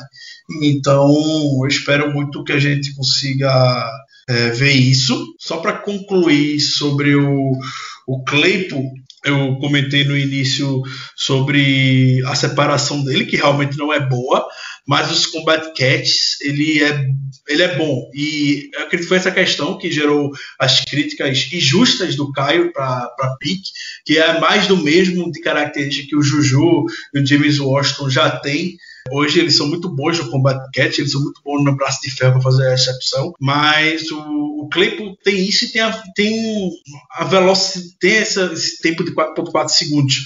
Então tem um, tem um status que chama bem a atenção do, do Claypool, que E 16 recepções dele na temporada passada foi quando a bola voou pelo menos 20 jardas. Isso é a maior marca que todos os wide receivers estão declarados para o draft. Óbvio, óbvio, novamente, ele tem muito combate catch nesse meio, que ele ganha na força física, mas talvez fosse isso que o Steelers estivesse procurando. Cara de separação, já tem o Deontay Johnson, não tem, não tem toda essa velocidade, mas é um cara que tem uma árvore de rotas muito rica e que consegue é, ficar livre para fazer as excepções.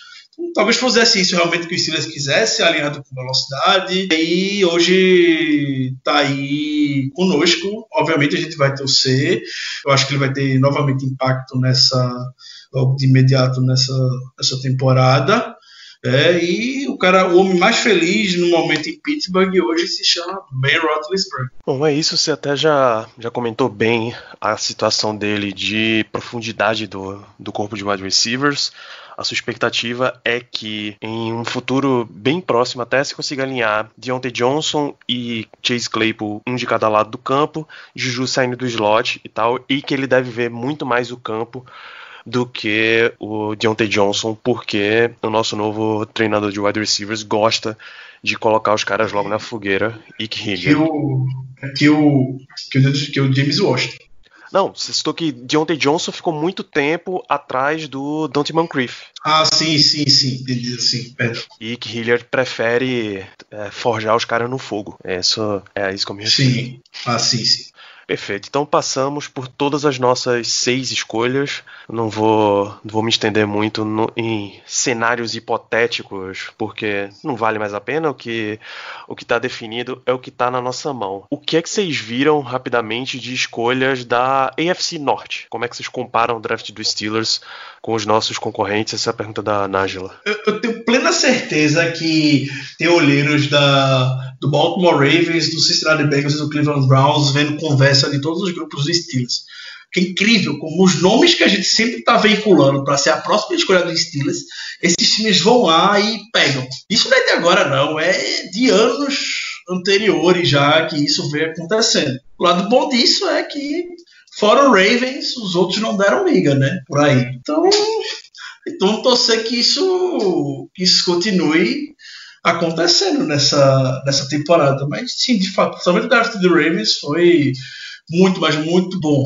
É, por nome, realmente, o, o draft dos Ravens chamou bastante atenção. Eu acho que nas quatro primeiras escolhas eles conseguiram quatro nomes muito interessantes, tá? No Patrick Quinn, que foi um ótimo valor ali onde ele foi escolhido. No J.K. Dobbins, que, enfim, dispensa comentários.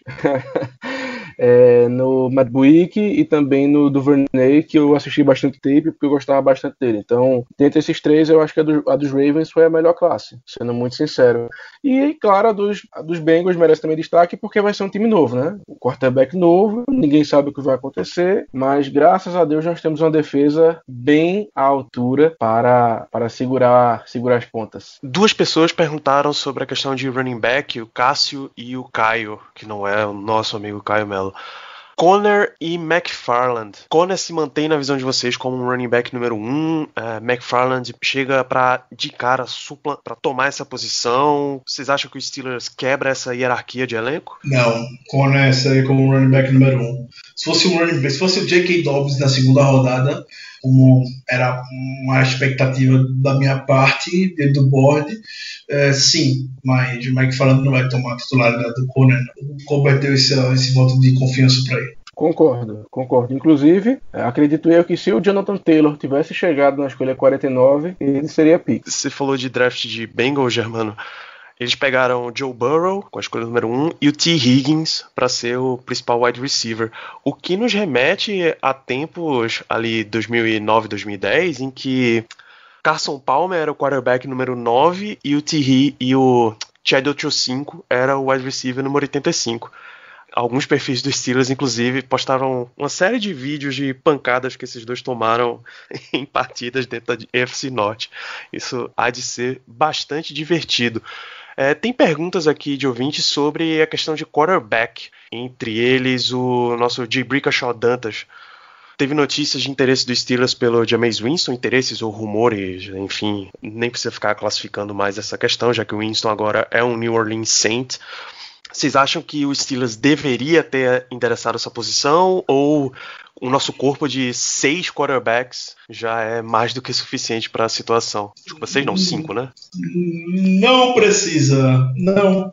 Você tem seis picks do draft só, você tem a chance de dar armas pro seu quarterback atual poder é, ganhar agora. Então não tem para que quarterback, um Big Ben voltando. O Big Ben vai jogar esse ano, tudo indica que sim. Ninguém seria irresponsável Pittsburgh ao ponto de negligenciar a posição se não, não esperassem que Big Ben não tivesse com as mínimas condições. Não, estou bem tranquilo com o posição do quarterback, inclusive. Pode levar os três temporada passada. Eu talvez tenha uma opinião um pouco diferente, é, não de que eu queria um, um, o Jalen Hurts na 49, por exemplo, mas eu acho que se acontecesse do, do Hurts chegar na, na quarta rodada ainda disponível, eu gostaria muito da gente escolhê-lo, não para ser o futuro da franquia, mas sim porque a gente viu que quando o Big Ben se machucou, a gente teve muita dificuldade, e eu acho que a gente deveria ter pelo menos um quarterback no elenco, final no caso, que saiba correr com a bola, porque, assim, nessa situação, para mim, é uma dinâmica diferente no ataque e que poderia nos ajudar em alguns jogos. Mas enfim, é, seis escolhas é muito pouco e realmente não dava para queimar uma delas com um cara que, se Deus quiser, não vai ter snaps significantes até o Big Ben se aposentar. Maravilha. Juntando as perguntas aqui do Diogo Xavier e do Ernesto Dourado, quem algum desses jogadores chega para jogar imediatamente, ser titular imediatamente?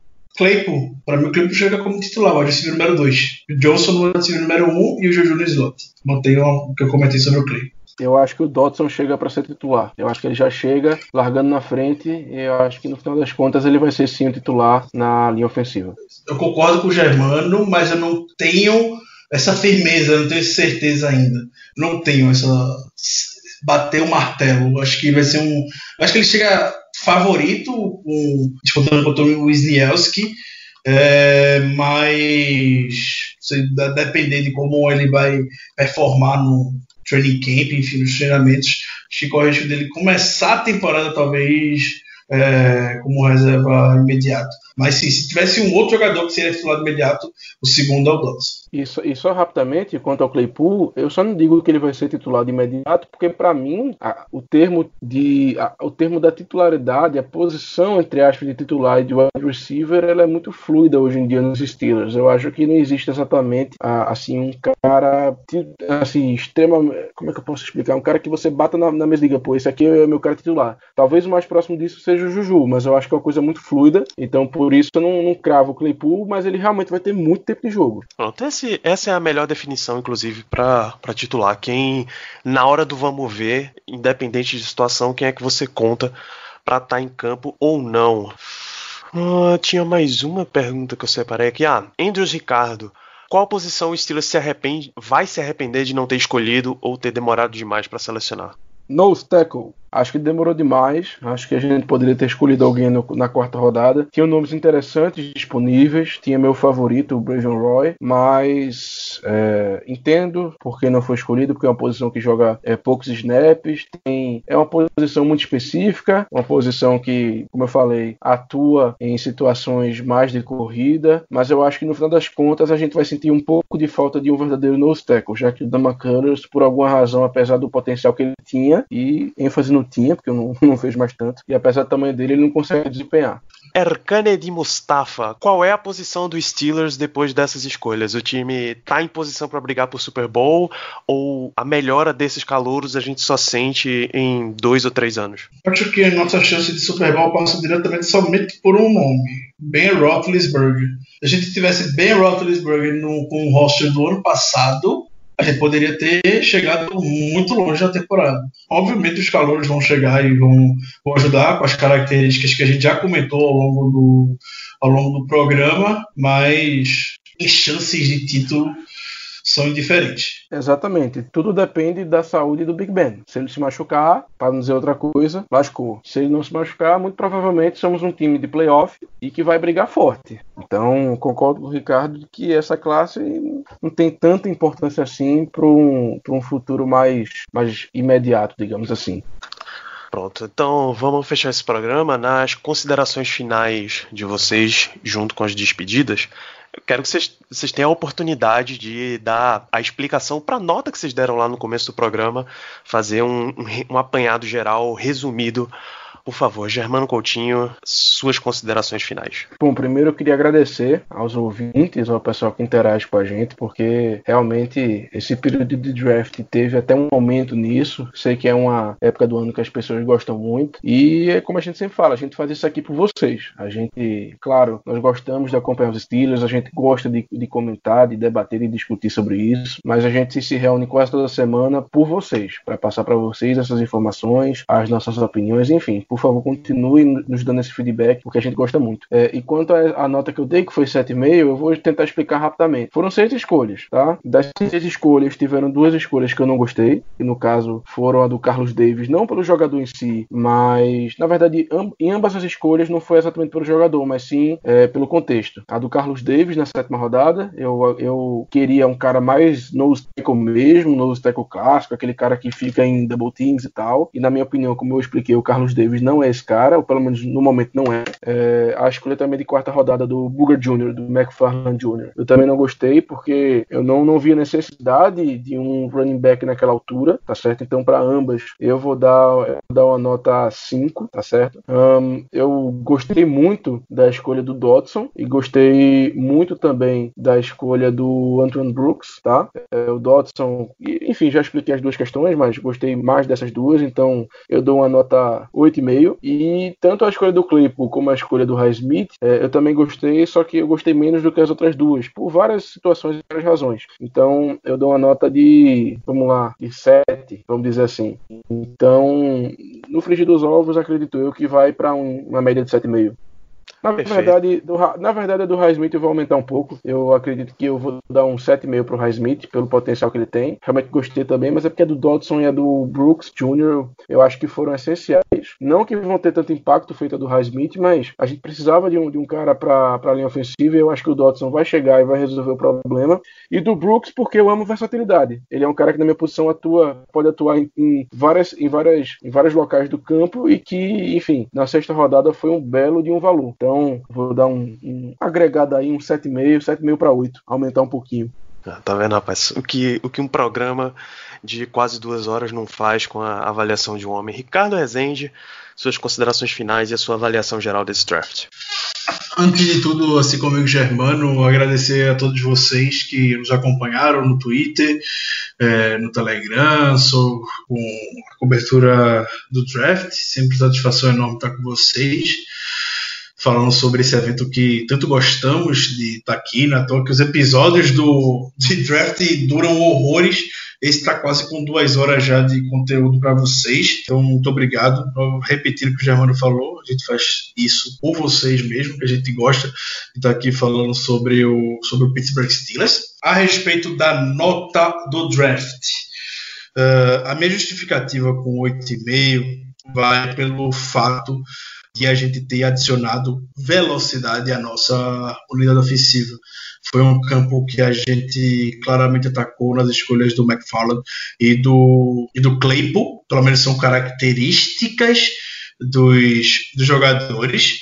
E aí, para dar um pouco mais de contexto pelo fato de eu ter gostado e porque eu acho que vai ter um impacto positivo no nosso time, eu quero puxar lá o draft de 2013, que foi o do Jarvis Jones. E desde o draft de 2013, na defesa, a gente passou a adotar critérios de velocidade nas escolhas dos nossos, dos nossos jogadores. Então, depois veio, logo em seguida veio o Chazier, depois veio o Bud Dupree, depois veio o, TJ Watt, teve o Terrell Edmonds, não está na mesma qualidade que os últimos três jogadores citados, mas é um jogador marcado pela velocidade. Depois, em 2019, teve Devin Bush. Então foi algo que a defesa quis se moldar, quis se antecipar para o que a NFL é hoje. Os ataques da NFL estão muito rápidos. Então a nossa defesa a gente pode sentir ela dentro de campo, principalmente no ano passado, quando ela deu liga finalmente, que é uma defesa muito rápida. E a gente entra em 2020 com uma das melhores unidades defensivas da liga. Foi por conta dessa mudança no approach de buscar jogadores. E agora no ataque a gente conseguiu tra trazer essas duas bombas de velocidade pra, para o nosso time, algo que a gente estava precisando para acompanhar o ritmo da, das defesas adversárias como um todo, e foi algo que a gente sentiu falta nos últimos anos, eu diria, vou disse ao longo do programa, desde os semicotes, lá em semicotes foi lá em 2015.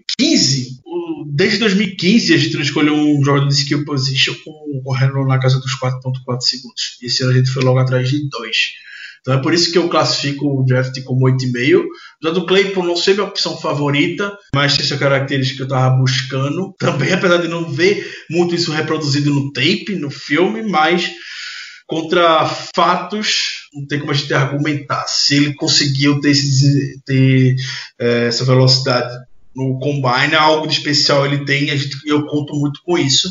E o Falcon Randy Fitner comentou também na sua da sua coletiva. O Mike fala dispensa comentários, já falei. Pra foi uma das minhas picks favoritas do draft. Perde só para do Alex Highsmith, que era realmente um jogador que eu gostaria, gostava bastante. Só para finalizar, a gente sempre fica na expectativa de que jogadores escolhidos no draft, todos eles vão para o roster final. Naturalmente, jogadores de segunda, primeira, terceira, quarta rodada são walk no roster. Raramente tem um jogador cortado e quando tem, marca muito como o Giovanni falou do Dorian Grant lá em 2015 também, o jogador rodada que foi cortado. Então, é, esse ano, talvez, não sei, a gente vai, é um ano muito atípico, muito atípico. Então teve seis jogadores.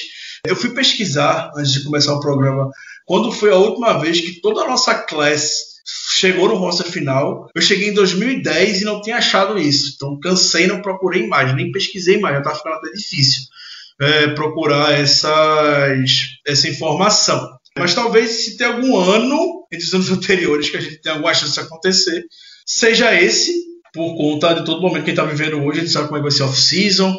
É, provavelmente não vai ter rookie minicamp. Rookie minicamp é oportunidade para que jogadores, até então desconhecidos, possam dar as caras, possam aparecer mais e eventualmente roubar uma vaga de alguém que foi escolhido no draft. É, então, só queria trazer esse, esse, essa reflexão mesmo para vocês que na época o jogador foi escolhido no draft que necessariamente ele vai ficar no roster final, mas talvez esse ano a gente se tenha alguma, alguma chance de acontecer, seja agora em 2020, por conta do momento e por a gente só ter seis jogadores presentes na classe.